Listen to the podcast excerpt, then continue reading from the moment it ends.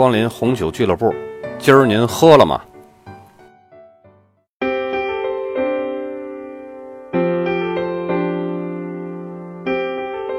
今天咱们来说一下葡萄酒界的一部《甄嬛传》，牧童升级为一级庄的这个传奇历史。当年最大的敌人呢，竟然是拉菲。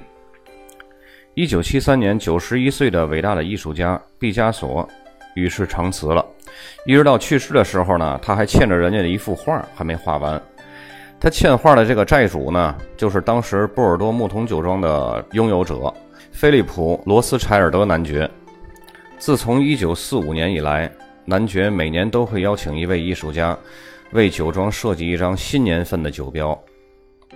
为了弥补因为毕加索逝世而未完成的这个牧童新年份酒标的这个设计的遗憾，然后。罗斯柴尔德男爵呢，从毕加索女儿手中购入他这个名画《酒神记》，将这幅名画呢用在1973年份上的这个牧童酒标上。因为不是为这个酒标而量身定制的，这幅画的这个版面呢要比其他的年份要宽得多，以至于酒标上的牧童酒庄的 logo 都被迫让位了。然而这款酒标呢，因为毕加索的去世啊，又更增添了传奇的色彩。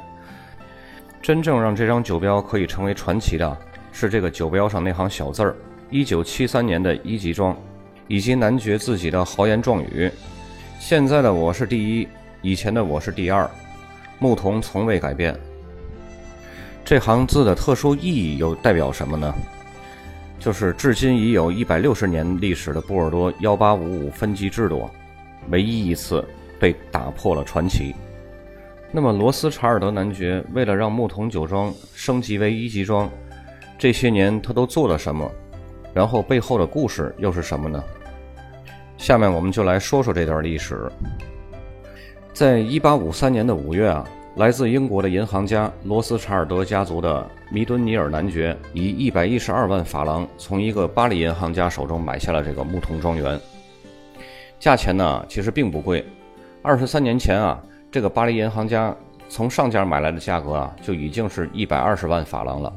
对他来说呢，不算二十三年的投入，单纯的一买一卖就净亏了八万法郎。但是呢，对于这个巴黎银行家来说呢，赔钱也不得不卖。为什么呢？理由就是四个字：经营不善。在这个巴黎银行家的前任呢，牧童啊是由布朗家族经营管理，经历了不到一百年。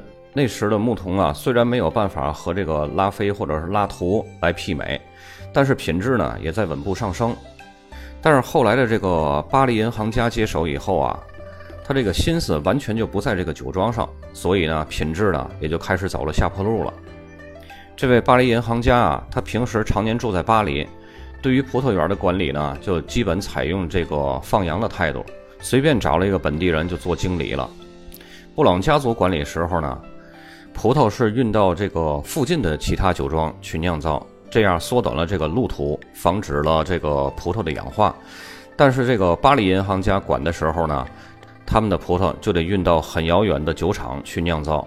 但是这个期间就有一个什么问题出现了呢？运输时间过长会让葡萄氧化变质，所以在这个巴黎银行家这个二十三年里啊，牧童的地位也就一落千丈了。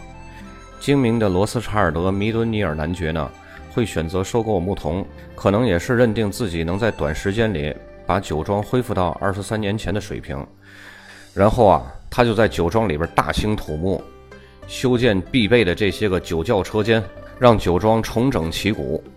但是就在这个时候呢，一件奠定整个波尔多贸易格局的大事件发生了：一八五五年巴黎世博会。在上周四啊，咱们已经讲过了1855年这个波尔多分级制度的这个历史和背景。当时评选出来的最顶端的这个红葡萄酒的一级酒庄呢，有拉菲、马戈、拉图和奥比昂。当时的牧童酒庄啊，只能居于二级名庄的位置。很多人啊就认为这个有点不公平，因为那个时候牧童酒庄呢已经拥有了跟一级名庄可以媲美的酒的品质和市场认可度。那为什么牧童酒庄就名列二级了呢？是真的那么不公平吗？咱们接着来说。实际上啊，分级时，这个牧童酒庄拥有媲美一级庄的这个美誉度和价格的这个说法，本身就值得怀疑，各执一词。即使弥敦尼尔男爵再怎么精心呵护，他买入这个酒庄也不过一年出头。如果前任主人就是那个巴黎银行家，把这个酒庄弄得一团糟，那么这位犹太男爵即使再精明、再能干，他也只是可以把这个价格可以做得和一级庄一样。但是美誉度和品质就不一定了，因为葡萄酒庄经营本身就不是一朝一夕的事儿，何况它才一年多呢。另外一点呢，就像咱们上周四上期所说的，这个一八五五分级的这个本身的权威性啊，并不是这一次评比所造成的，而是波尔多人呢已经实践了几个世纪了。最早在英国的消费市场就已经把这个等级。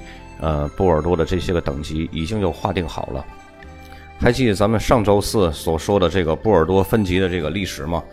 波尔多成名是从这个海外贸易成的名。十四世纪时候啊，中间商就开始为他们这个自己代理的商品分门别类按等级标价了。到了十七世纪的时候啊，波尔多就已经成立了葡萄酒定价委员会了，将不同水准的葡萄酒呢按照这个品质划分价格。到了十八世纪的时候啊，这个分级的术语已经出现在这个贸易记录中了。葡萄酒的等级呢，直接影响价格。一等的葡萄酒的价格是二等的两倍，三等的三倍，四等的四倍。而表现最好的一等葡萄酒呢，又通常来自于拉菲、拉图、奥比昂和马格四家。然而在那个年代啊，这个等级划分每年是要变动的。但是在那个年代呢，信息传递又十分不方便，所以啊，对于葡萄酒买家来说啊，最好还是有一份比较稳定的酒庄等级分级。刚好有一个机缘巧合，就是十八世纪末的时候啊，美国国父托马斯·杰斐逊在出访游历波尔多的时候，就曾在日记中写下过一个酒庄分级的表格，其中啊，拉菲、拉图。呃，奥比昂和马哥四家是列为了一等，当时的牧童呢只被列为了第三级。从他以后啊，越来越多的酒商啊和酒评家也都出版了自己对波尔多的酒庄的分级报告，因为人家一看，哎，美国国父都这么写了，那我们就可以按照他这个来写，应该也是，呃，不会有太大的争议，对吧？然后到了十九世纪初呢。强势的英国中间商啊，甚至出台了一个什么计划呢？就是买断等级计划，也叫等级买断计划。这个体系，在那个时候，他们进酒，他们给酒庄支付货款也是按等级，而不是按每个酒庄。然后，其他的消费者从他们手里边买酒呢，也不能挑，哎，我要拉菲的，还是拉图的，还是马哥的？你只能告诉我你要一级装还是三级装。当然，这个也是造成了日后一八五五分级的一个影响推动的作用。您想想，有这一系列的铺垫，到了一八五五年，官方分级制度的诞生也就水到渠成了。尤其是列为一级的四家酒庄，在此前的二百年来都没有变动过，都是他们四家。即使牧童酒庄的弥敦尼尔男爵，他这个一年再励精图治，他再有来头，或者是他再有钱。他能对抗得了二百年的历史吗？这样花了二百年定制出来的分级制度，谁敢动手修改？要说当时这个犹太裔的这个英国银行家弥敦尼尔男爵买进这个牧童酒庄的理由呢，是什么呢？其实就是自己钱多，他就希望啊，以后招待自己的客人和朋友的时候，能随手拿着几瓶写着自己名字的顶级波尔多酒出来。这样显得倍儿有面子，在当时呢，这种方法呢很流行，也有很多就是有钱的人买入这个顶级酒庄来彰显自己的品味和财力，就有点像今天的中国，像马云也在买酒庄，然后姚明也在买酒庄，赵薇也买酒庄，就连郭德纲他也买酒庄。但是呢，谁都没有想到，一百多年以后，他们家族会有人在波尔多啊掀起改革的浪潮了。最终呢，改变了这座酒庄的历史地位。改变这个酒庄历史地位的人是谁呢？就是咱们都熟悉的菲利普·罗斯柴尔德男爵。他是谁呢？他是当年购买这个牧童酒庄的弥敦尼尔男爵的曾孙。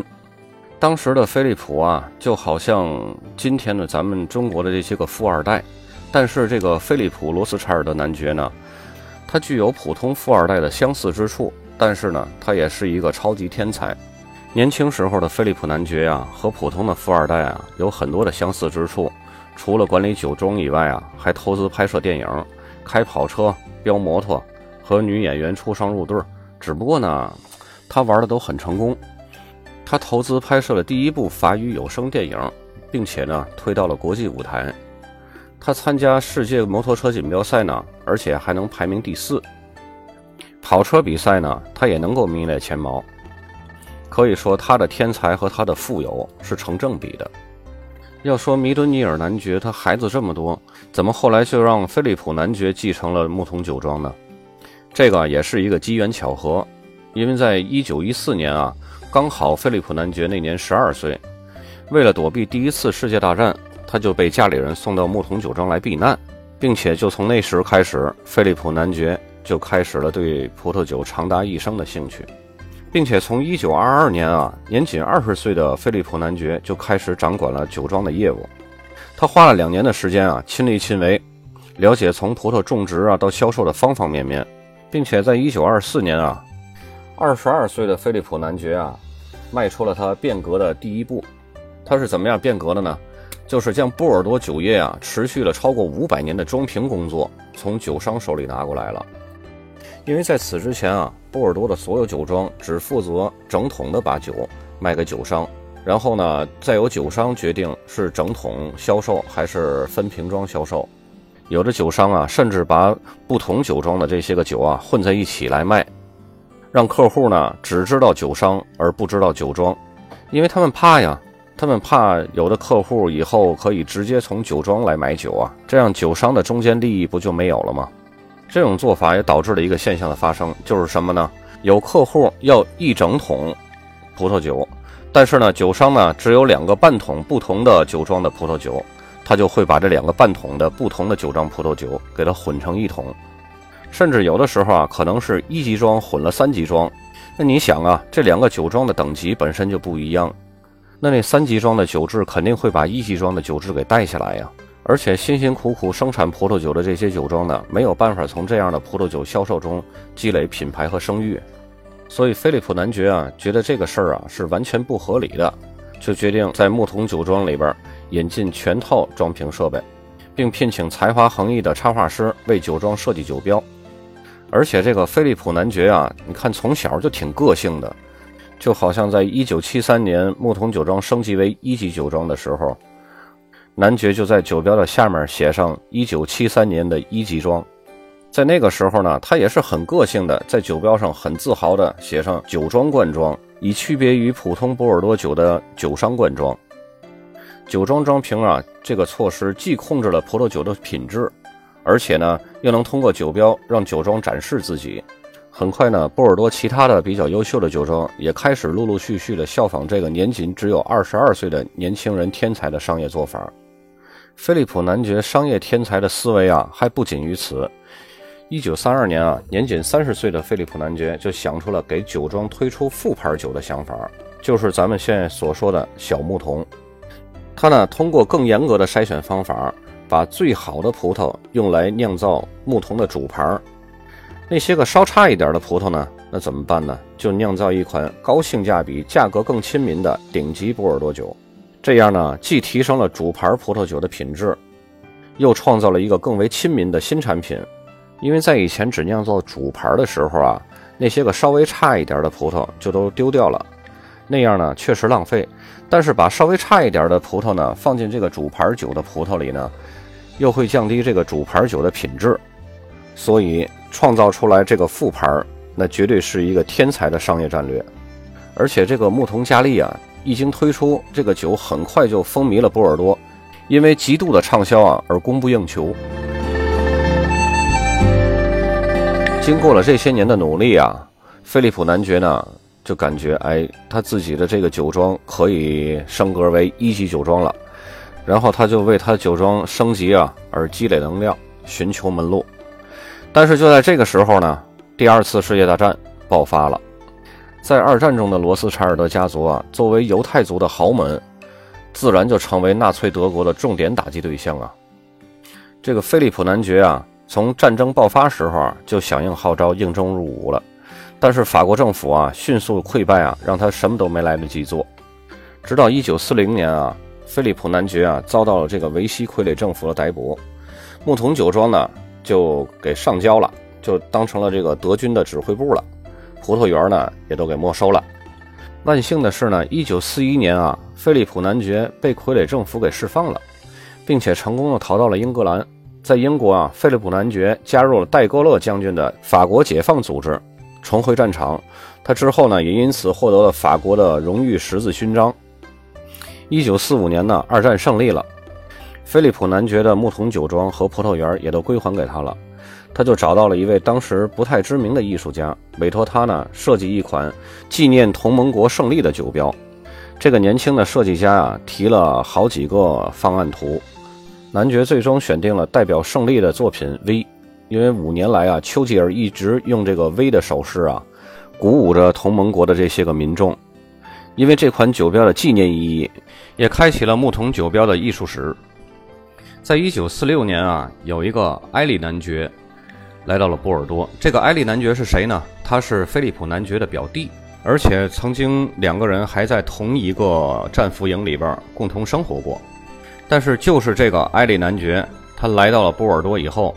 他将会在未来的二十七年里，代表自己的家族管理拉菲酒庄，而且也偏偏是这个埃利男爵将成为菲利普将牧童晋升道路上的最大的阻力。接下来就是重头戏，相爱相杀的拉菲与牧童。本身呢，两个酒庄原本就是一块地，但是呢，十八世纪的时候，管理拉菲酒庄的布朗家族不知道出于什么原因。将这同一块地呢，独立出来一块，另立了一个酒庄，也就是日后的牧童酒庄。当1853年啊，来自英国的罗斯查尔德家族分支的弥敦尼尔男爵购入了牧童酒庄，然后呢，1868年，位于巴黎的另一位罗斯查尔德家族的詹姆斯男爵以惊人的高价收购了一级酒庄拉菲，从此呢，这两个沾亲带故的酒庄就这样又同归于一个家族的两个分支了。所以，牧童和拉菲的关系啊，一直是表亲的关系。比起其他的酒庄呢，应该关系会近一些。至少在二十世纪五十年代，菲利普男爵出面筹建五大名庄联合会的时候，他就是这么想的。在当时啊，牧童酒庄的这个葡萄酒的价格和口碑呢，丝毫不逊色于任何一家一级庄，而且许多酒评家的眼里呢，它的晋升也是理所当然的。但是横在菲利普男爵面前的障碍啊，就是这个1855年的这个列级，还有几百年的波尔多的这种评级制度。眼看时间到了1953年，罗斯柴尔德收购牧童呢，已经接近了一百年。菲利普男爵啊，计划通过其他四家一级庄和他一起推动这项改革，因为这四家更有说服力啊，他们本身也是一级庄。然后可以提名牧童酒庄为一级庄，这样更有代表性，也可以获得舆论上的正当性。本来呢，菲利普男爵认为马哥、奥比昂、拉图这三个酒庄呢都已经同意了，那么作为表亲的这个拉菲酒庄就更应该同意了。但是呢，偏偏就是这个拉菲的现任庄主埃利男爵提出了反对意见。其实啊，他提出这个反对理由啊，并不是有关牧童的品质。而是因为担忧，一旦一八五五分级这次可以修改了，那么日后另外一家酒庄也要想调整，长此以往，分级的神圣将就不复存在了。其实呢，埃利男爵也不是单单针对牧童酒庄，他是想要保持一八五五年分级的这种神圣和传统性。但是为什么拉菲的话语权又格外重要呢？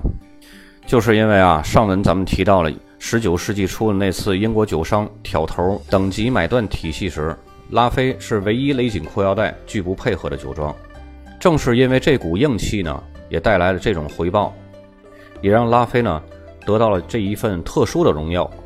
所以在一八五五年分级的原始文件里，它就排在所有一级庄的第一位。就因为这次在拉菲的强烈反对下，牧童的晋升计划呢泡汤了。因此呢，菲利普男爵和这个埃里男爵两个人之间的矛盾也就由此爆发了。两个人见面啊，不是冷战就是吵架，两个人绝对不会出席在同样的一个场合上。一个人参加的宴会，另外一个人绝对不会出席。即使没有晋升成功，菲利普男爵也并没有因此而灰心丧气，而是选择了另外一条出路。时间终于到了1973年。在五十年代和六十年代时候啊，许多的新兴产区已经抢走了不少波尔多左岸，尤其是梅多克产区的这个葡萄酒份额。例如波尔多的右岸产区，还有美国的产区。七十年代初呢，能源危机爆发了，波尔多连年遭遇坏年份的打击，这就是屋漏又逢连阴雨。